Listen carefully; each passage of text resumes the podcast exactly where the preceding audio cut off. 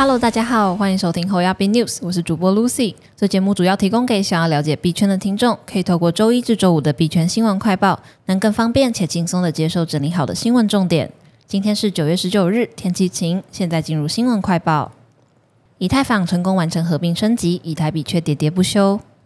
以太坊在上个星期成功完成合并升级后，以太币的价格却在那之后不断下跌，让投资人开始感到焦躁心慌。在 ETH 二点零升级当天，以太币的价格约为一千六百美元。但自从升级完成后，以太币的价格持续下跌，几乎是以每天一百美元的幅度下降。目前价格为一千三百四十美元。这使得以太币的总市值从八月中的两千三百九十亿美元衰退至目前的一千六百六十六亿美元。从过去一周来看，以太币价格已经下跌二十二点四 percent。但另一方面，比特币同时间也下跌了九点一 percent，显示整体加密货币环境受到紧缩政策影响依然很大，使得总体加密货币市场的市值再度跌破一兆美元。从区块链本身来说，以太坊转为 POS 权益证明机制后，能够加快交易速度，并扩大整体交易量，由此解决塞车的问题，同时也消除了大量消耗能源的负面因素。然而，从投资角度来说，如此巨大的事件已经被炒作了两年以上，当这个事件终于成真时，就是炒作者退场的时候。回归到以太坊的初衷来说，币价跌落未必是一件坏事。抖落这些沉重的热钱之后，以太坊究竟能开发出什么样的应用，并带来真正改变社会的成果，才是区块链最终的价值。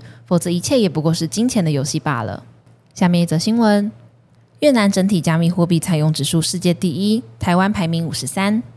全球调研机构 Chainalysis 发布了其二零二二年加密货币采用指数，该指数根据所有国家对不同类型加密货币服务的使用情况进行排名。其中，台湾排名第五十三，冠亚军为越南、菲律宾，美国第五，中国大陆第十。值得注意的是，排名前二十的国家，除了第五的美国、第十七的英国，其他大多都是新兴市场。即使加密货币全球出现熊市，总体采用速度放缓，但仍高于牛市之前二零一九年的水准。根据资料显示，自二零一九年年中以来，加密通货的全球采用率持续增长，二零二一年趋于平稳。调研团队更是指出，越南在集中 DeFi 和 P2P 加密货币工具中显示出极高的购买力和人口调整后的采用率。根据调查，有21%的越南消费者使用或拥有加密货币，仅次于32%的奈及利亚。透过加密货币衍生的游戏，如游戏后赚钱、P2E 和移动赚钱 M2E 商业模式，在越南特别受欢迎，也吸引许多加密游戏新创企业在越南发展。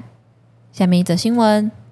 SBF 表示，FTX 手上仍有十亿美元现金，可用于帮助陷入困境的加密货币企业。交易所 FTX 创办人 SBF 近日接受 CNBC 财经节目专访时表示，该公司仍有约十亿美元的自由现金可以部署，预计帮助那些陷入困境的加密货币企业。SBF 进一步解释说，如果加密货币行业在遭遇痛苦，如果市场崩溃，这对任何人都没有好处，对客户也不公平，对监管更是不利。所以，从长远角度来看，帮助加密领域公司摆脱困境，对生态系统来说才是最重要的。尽管 SBF 坦诚 FTX 也正遭受熊市低迷的影响，但他表示该公司在市场的份额的增长有助于抵消这种痛苦。此外，他表示 FTX 大部分交易量来自于每天至少交易十万元美元的客户。这群相当成熟的高度参与用户，对市场的情绪也相较不那么敏感。另外，他还提到，FTX 拥有充足的现金，保持较低的营运管理费用，以及避免放贷，都帮助该公司在熊市低迷时期能够持续增长。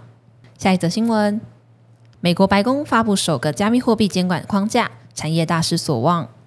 美国政府于十七日在发布多份数位资产检视报告，此举为统一各个联邦机构在对加密货币行业进行六个月的研究后得出的结论和建议的一部分，包括保护消费者、强化美国金融主导地位、发展 CBDC 等七项要点。除了将针对 DeFi NFT 的非法融资进行风险评估外，也考虑制定加密资产对环境影响的绩效标准。CoinDex 指出，加密行业一直在热切期待美国当局的一系列报告，能够阐明拜登政府和监管机构对数位资产的监管路线图。然而，现在这些联邦机构的报告针对许多问题仍然模糊不清。其中最大的问题是：是什么让代币成为证券？哪些应该作为商品进行监管？代币发行者和交易平台渴望得到答案，因为这种未知可能会带来代价高昂的执法行动。The Block 指出，许多加密行业团体和社群也对这一系列的数位资产报告进行了抨击，称这些报告没有抓住重点，没有为美国的数位资产政策提供明确的前进道路。最大的数位资产行业组织之一的区块链协会表示，